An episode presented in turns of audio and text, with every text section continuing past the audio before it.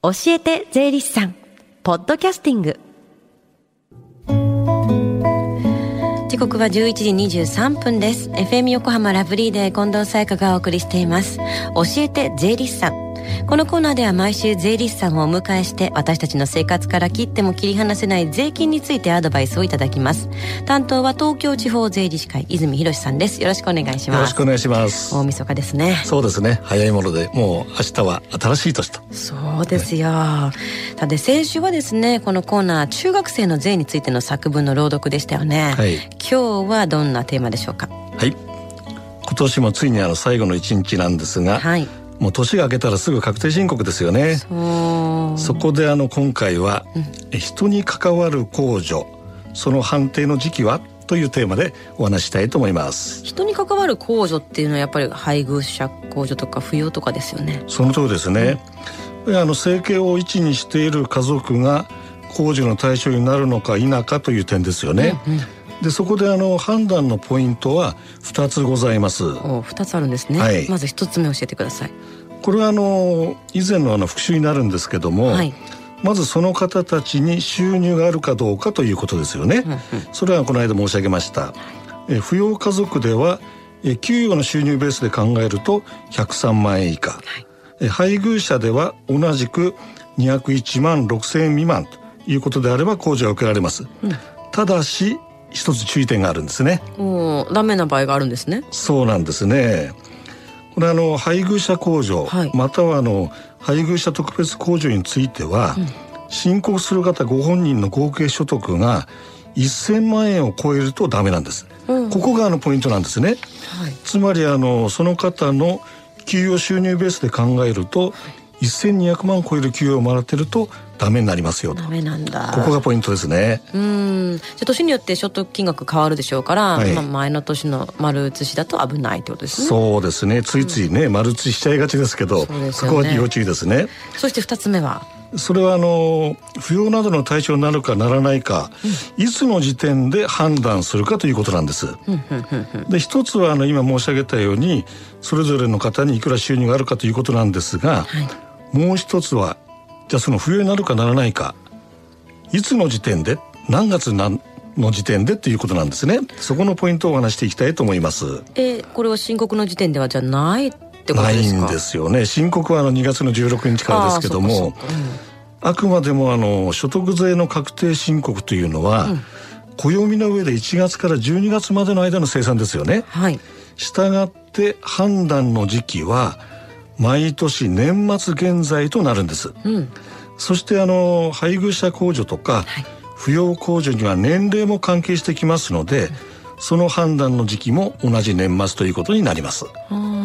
そういえばあの以前の放送でもあの配偶者控除とか扶養控除の金額は年齢によって変わってくるって話ありましたもんね。えー、お話しましたね。うんうんうん、でまずあの一つあの優遇されている部分というのは、はい大学生にあたる年齢層ですね、うんうん、これあの特定扶養親族というあの名称をこの間お話しいたしました、はい、それからあのもう一方お年寄りの方の控除額が多少多くなるというお話もその時したと思います、うん、でまあただあのお年寄りの時期はねあ控除額というのは一度その年齢に該当すればもう生涯変わりませんけども、うんうん、特定扶養親族に関わる控除は始まりと終わりがありますので、うん念には念を入れて確認をしないともう過ぎてるよということにもなりかねませんのでそこがポイントですね。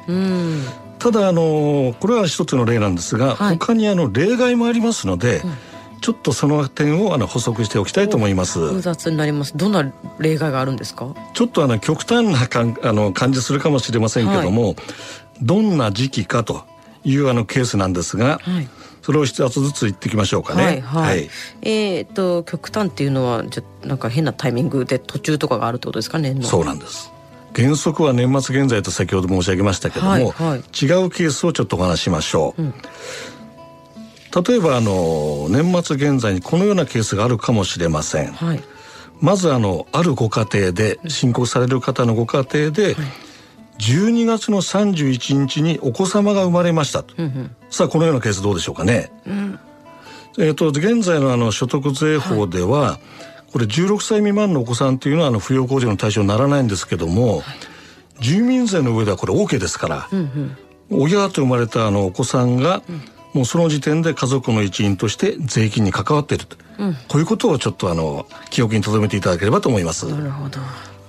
であの2つ目なんですが、はい、今度逆にですねちょっとあの悲しい話なんですけども、うん、1月1日にそれまで扶養家族だった方がお亡くなりになるっていうケースもあるかもしれません。はい、この場合はどうでしょうかね？っていうお話ですね。うんうんうん、でもわずかの1日だけなんですが、はい、その方が扶養の対象であるという条件を満たしていれば、うん、その年分は丸々1年分扶養の対象として計算することができますよなるほどね。ですからあの税金の世界ではね、うん、いわゆるあの日割り云々という計算はございませんので、ね、あくまでもそのなるかならないかどの時点でなるということであればその年分については扶養または配偶者控除 OK ですよとこういうふうに考えてもらえばよろしいかと思います。なるほど。はい。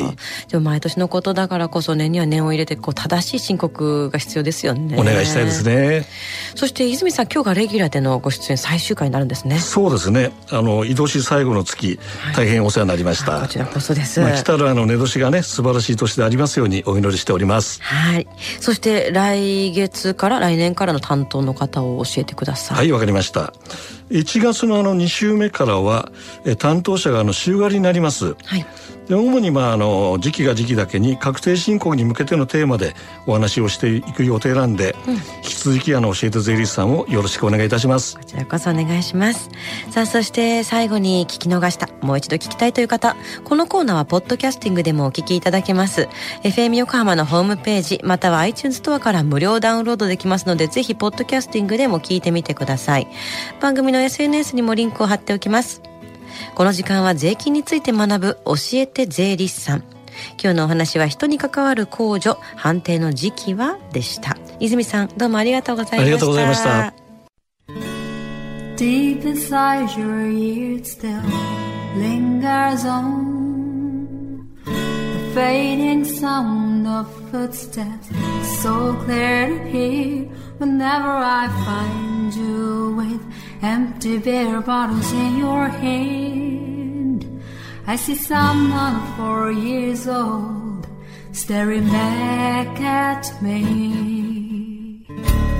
Once you told me you don't know who you are. There are pieces of you lost somewhere along the way.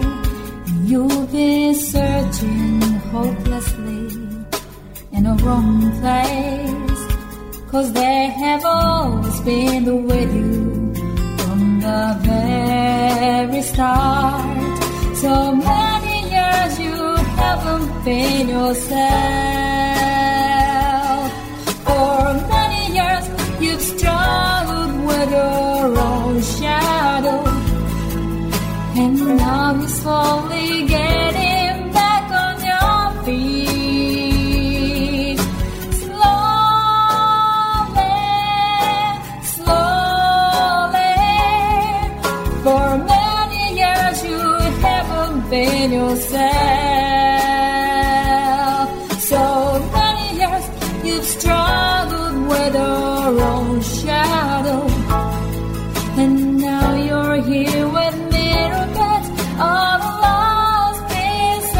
together.